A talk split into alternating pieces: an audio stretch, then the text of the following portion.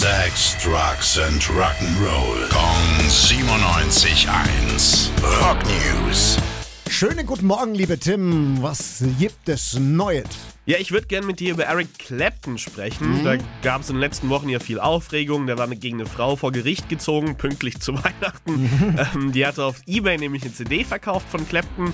Äh, wusste aber nicht, dass das kein Original war.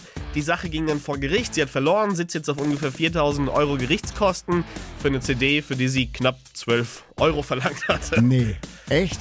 Ja, ja, tatsächlich. Ähm, Clapton sagt, es war alles wegen der Raubkopierer und Aha, so und eine aha. Prinzipienfrage. Aber das schieben wir jetzt einfach mal beiseite und schauen lieber auf das, was Clapton am besten kann, nämlich Musik machen. Er hat nämlich einen neuen Song rausgebracht, Heart of a Child, und da hören wir einfach mal rein. Okay. Don't break the heart of your child.